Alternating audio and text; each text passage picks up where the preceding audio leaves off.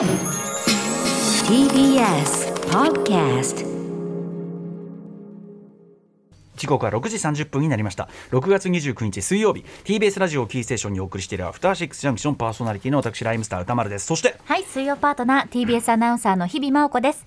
さて、ここからはカルチャー界の気になる人、物、動きを紹介します。カルチャートークのコーナーです。今夜のゲストは編集者でライターの宇都宮秀幸さんです宇都宮さんいらっしゃいませはい、どうもお久しぶりでございますお久しぶりです。ご無沙汰です前回まさに、えー、2019年7月4日もう3年前ですけど、ええカルチャートークでストレンジャーシングスのシーズン3のお話をしてもでも結構前に感じますね。間にコロナも挟みましたしね。そうですよね。うん、ええ。ということでお元気ですか？あ おかげさまで。暑い中ありがとうございます。いえいはい。ということで今夜は宇都宮さんどんなお話を聞かせていただけるのでしょうか？はい、あの間もなくシーズン4のボリューム2も配信開始となります。まあネットフリックスの大人気シリーズ。ストレンジャーシングス未知の世界の魅力を紹介しに参りました。日比さんがもう完全にストレンジャーシングスモードですね。はい、もう今全身ですね。今回のシリーズからまあ登場するこのピザの、ピザのデリバリーの、はい。すごい。帽子と帽子とシシャツもャツでもう今すぐバイトできるっていう。本当にもうピザ運びに行こうかな。ビールでも売ろうかなみたいな。完全待機モードでございます。はい、宇都宮さんよろしくお願いします、はい、よろしくお願いしおます。願いします。After Six Junction. 生放送でお送りしていますアフターシックスジャンクションここからのカルチャートークはストレンジャーシングス未知の世界とのスペシャルコラボ企画。今夜のゲストは編集者でライターの宇都宮秀幸さんです。宇都宮さんよろしくお願いします、はいよろしくお願いします。はい。では宇都宮さんのご紹介日比さんからお願いします。はい。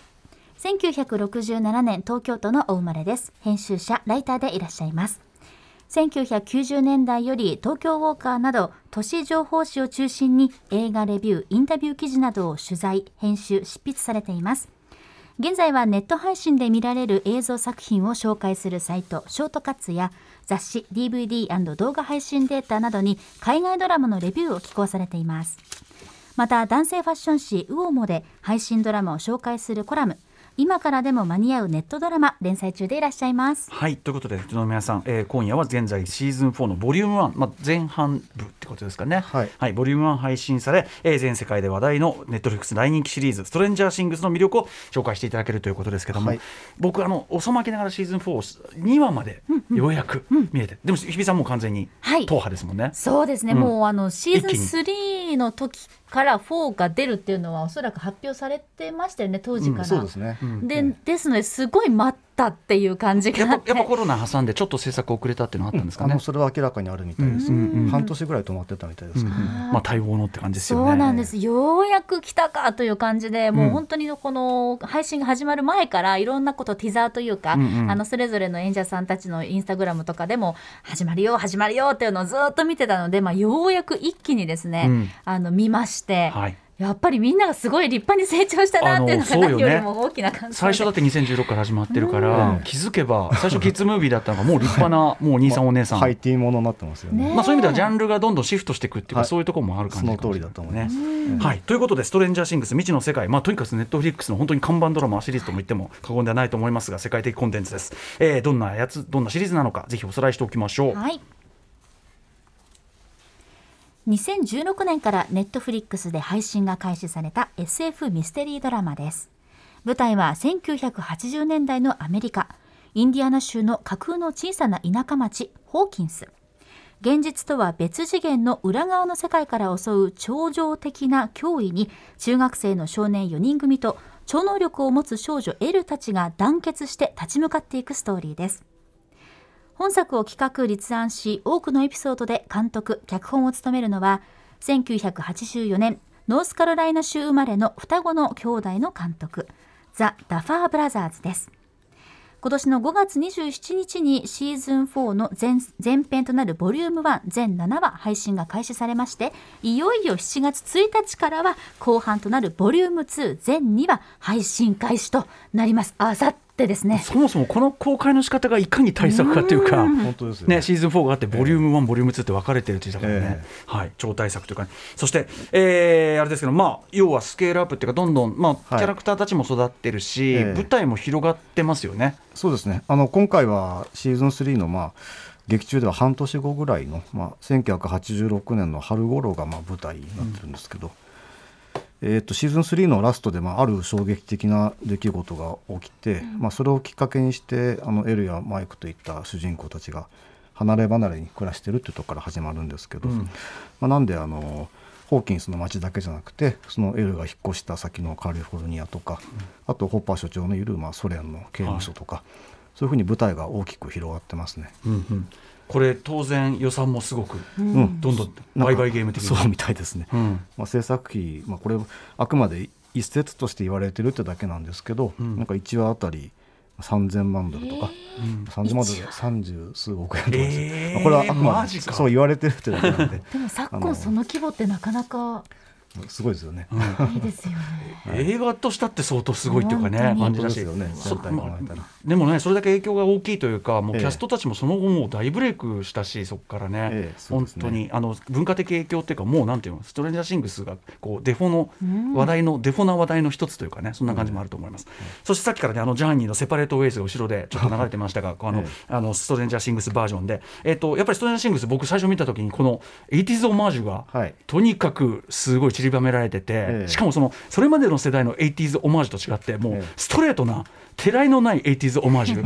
眩しいばかりの、はい。これがすごい特徴です。今回もやっぱりそこはいっぱいありますか？そうですね。あの今回ならではのそのオマージュ作品っていうのはちょっと後で詳しくご紹介したいんですけど、まあ、あのベースになってるのは、まあ、ちょっとざっと挙げましょうか。あの、スティーブン・スピルバーグの監督制作作品とか、うん。まあ、ホラーの巨匠のスティーブン・キング原作のはい。一連の映画化作品とかですよね、まあ、少年たちの冒険という意味で言ったら「グーニーズ」とか「スタンド・バイ・ミー」うん。E.T.」まあ、超能力のあの少女が出てきますけど、えーっとそういう意味で言ったら「キャリー」とか、まあ、まあ炎の少女チャーリーとか。そうですね、はい。この前リメイクもありましたけど、うんうんうんうん。ファイヤースターター、うん。まあ、その辺が挙げられますね。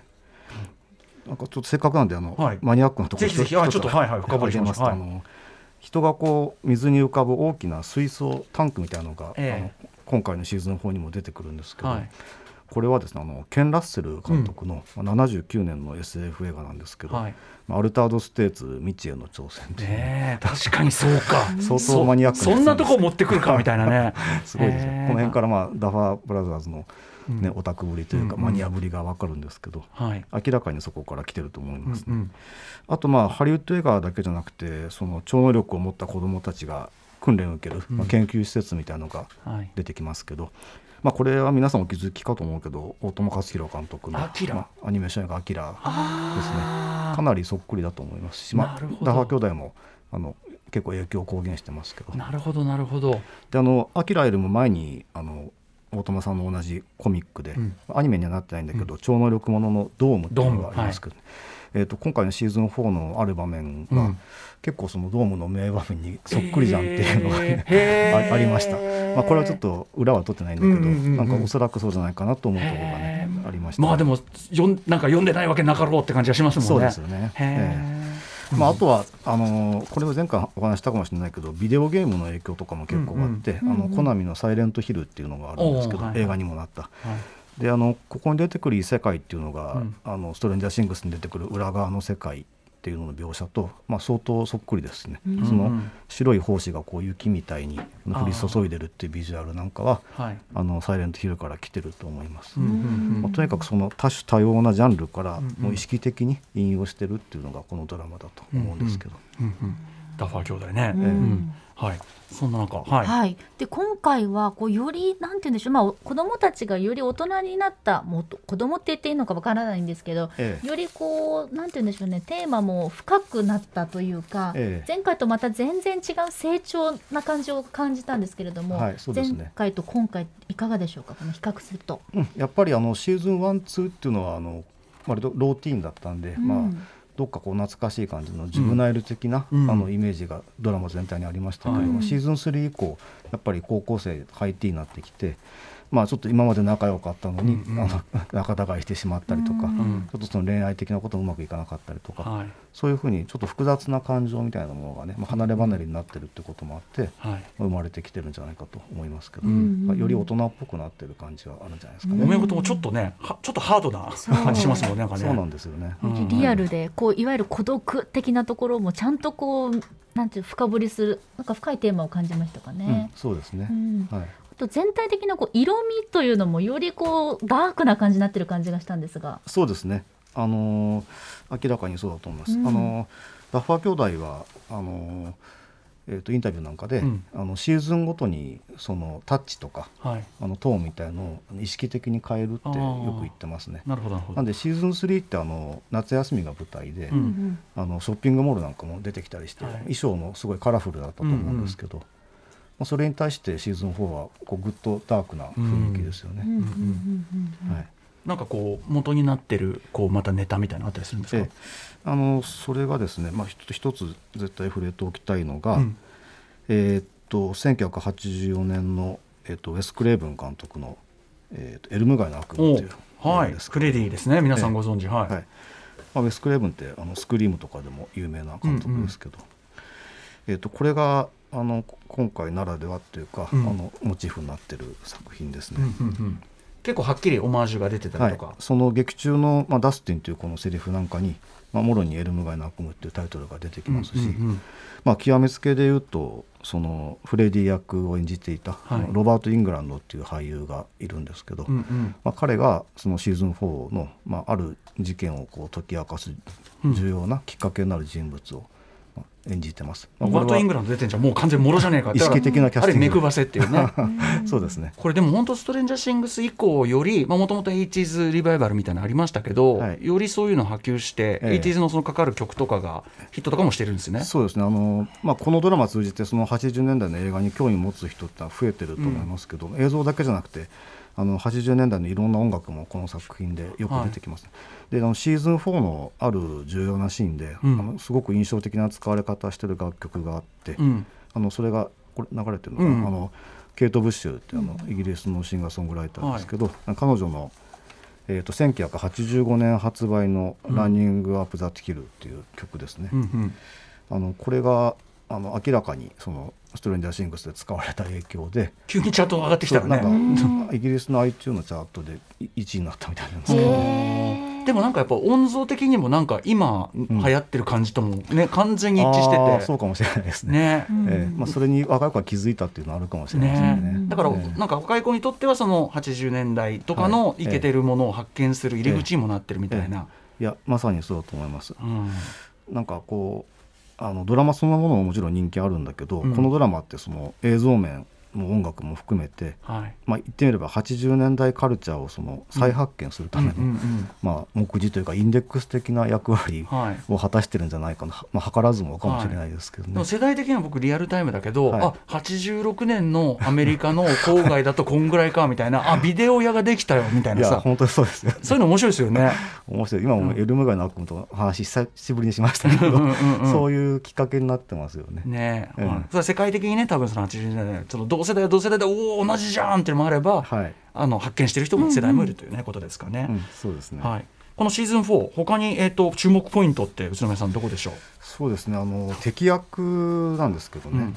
あの今までもあのデモゴルデモゴルゴンとか、はい。マインドフレイヤーっていったモンスターがいろいろ出てきましたけど、まあ、今回のそのメインのヴィラン？悪役として出てくるのが、まあ、ベクナっていうのがあるんですけど。ベクナえこれまたあのテーブルトーク RPG の「ダンジョンズドラゴンズうん」から名付けられてるんですけど、はい。まああのどんな映画とかドラマでもね敵役が魅力的だとその面白さがアップすると思うんですけど、うん。まあ、このベクナっていう敵役は、まあ、あの僕的にはそのうんうん。ストレンジャーシングスのシリーズの中でも、まあはい。歴代最高に魅力があるんじゃないかなっていうへ気がします。え、はい。ここなんかビジュアルとしてはあのデモゴロゴなんかに比べると、うん。まあ、より人間に近いような外見で、まあ、あのヘルレーザーとかに出てくはい。る魔人とか、うん。まあ、あと言ったらバイオハザードのなんかラスボス的な感じのうんうん異様なルックスなんですけど、はいはいでどういう悪いことをするかっていうとその裏側の世界にいながらにしてその現実の人間の意識に侵入して、うん。でその人のこうなんかトラウマをうんうん。利用してあの幻覚を見せてこう精神を支配していくっていうようなキャラクターなんですよ。うん。であのちょっと注目してもらいたいのがそのデモゴルゴンとかは主に CG だったんだけど、うんうん。このベクナっていうのはダファー兄弟の要望らしいんですけど、はい。もうほとんど顔の表情も分かんないようなキャラクターなんだけど、うん。あえて生身の俳優さんに特殊メイクを全身に施してへーあの演じてもらってるというこことれやっぱらしいんですね。特殊メイクのそのモンスターだったりクリーチャーっていうのはまたそれが 80s 文化ですもあんね。それは絶対ありますね。ね CG なかった時は全部特殊メイクだったんで、そこがいいんじゃないってやつですよね。あのもちろんそういう面もあると思うんだけどあのまあ、これちょっとネタバレになっちゃうんでお多くは言えないんだけど、うん。まあ、そのベクナーっていうキャラクターは結構複雑な事情とかね、うんうん。内面があって、まあ、その怒りとか悲しみみたいな感情を、まあ、表現する必要があったのかな。あと、そうかそうか。でもあの今言ったように特殊メイクでほとんどから顔は分かんないんだけど、でも演技が必要。そう目しか見えてないんですけど、うんうんうん。まあ、その目の演技みたいなのが、うんうんうん。その悲しみとかを表現するのに重要だったんじゃないかなと想像しますけど、ね。なるほど。この存在こそがここまでのシリーズを追ってきたからこそ、ええ。あここでこういうことかっていうのがバチンとこう来るのでそうですね。シーズン4をまで追っかけてきてよかったっていう まさにその感じですよね。うんうんその正体が分かるところで結構ゾクゾクしますよね。っていう。ぐるっとシーズン全体がつながるような感じがあって、まあ本当におっしゃる通りだと思います。うんそしてね、はいまあ、今ずっともう僕ずっとデッドアライブにずっと耳捉えてる。もうとにかくまあ本当に世界的に大ヒット、ええ。大人気なんですけれども、その理由っていうのはまあいろいろあると思いますが何だと思いますか、あのーまあもちろんね今まで挙げてきたような、まあ、80年代文化のリミックスとかそういうカルチャー的な面も大きいと思うんですけど、ねあのこのドラマで割と一貫してると思うんですけどあのいわゆるそのクラスのイケてないグループみたいな子たちが、うん。まあ、主人公ですよね。うん。それでそういう子たちのそのオタク的な知識とか、まあ、技術とかを生かして、まあ、その世界を救うきっかけを見つけたりとか、まあ、あと普段割とみんなからこうバカにされて下に見られてるような人が自分を犠牲にして他人のためにこう戦ったりとかするっていう、ヒーロー的な活躍を見せることが多くて、でその一方であのいわゆる学校の人気者みたいな、まあ、スクールカースト上位みたいな子たちは割と徹底的に嫌なやつとして描かれるんですよね。あのーシーズン4でもこうお揃いのスタジャン着たこうん。う大会系の集団とかが出てきたりしますけど、ねえなんか。まあこれはそのベクナより憎らしいんじゃないかっていうぐらいの本当にし描かかもなんれ方をしてかあいるいるこういう人たちっていうやっぱりキャラクターの描き方ありますよね。まあだからダッファー兄弟自体が割とあのそういう青春時代だったんじゃないかと。絶対ね。だから今に至るまでそこは変わんないもんね多分ね。そうですね、うん、で教室の景色というかね、はい。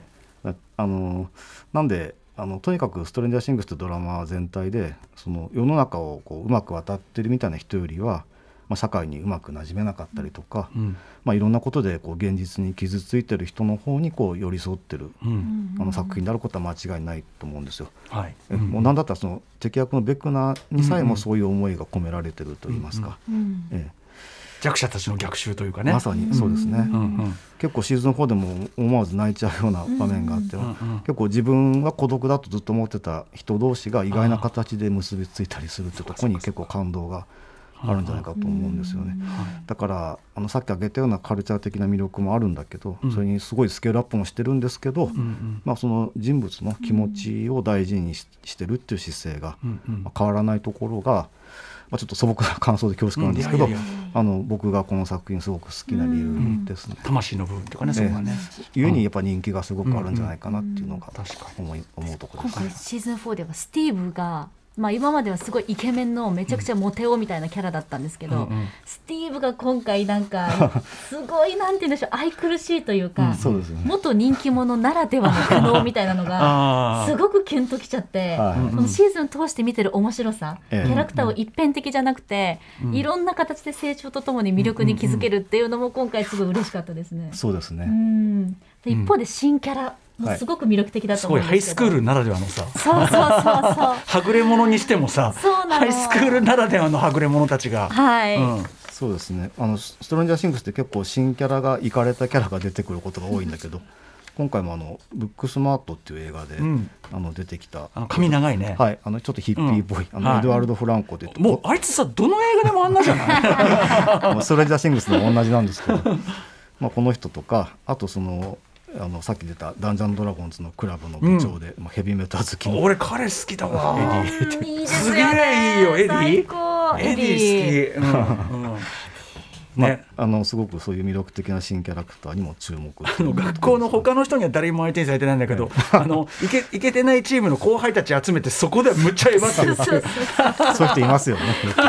って感じですよね。可愛いんだよねそれがすごいねうんそうなんです。愛くるしいんですよ、うんいよいよボリューム2ということで7月1日から始まりますけれども、まあかなりのボリュームなんですよね。そうですね。まああの第8話はまあまあ80分から90分ぐらい。うん。8話だけで。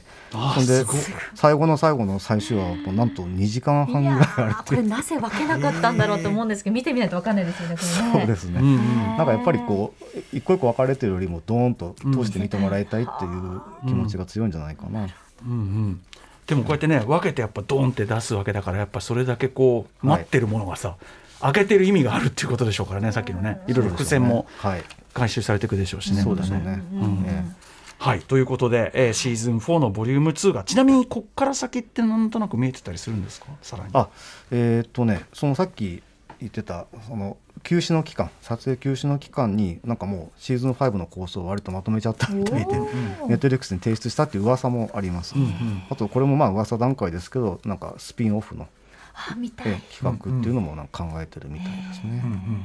はい、うんということで、はい。まああの追いつくなら今というそうですね。こと。ですかね。今まさにチャンスだと思いますので、はい。はい、はい。あっという間の時間来てしまいました。はい、ネットフリックスの大人気シリーズ「ストレンジャーシングス未知の世界」シーズン4ボリューム1はネットフリックスで独占配信中です。そしてシーズン4のボリューム27月1日から配信開始となります。お楽しみに。はい、宇都宮さん、あの短い時間ですけど、ぎゅぎゅっと凝縮した、もうバシッとポイントを押さえた解説で。あとんでもないです。ありがとうございます。ありがとうございます宇都宮さん、ありがとうございました。はいありがとうございました station after 6 junction.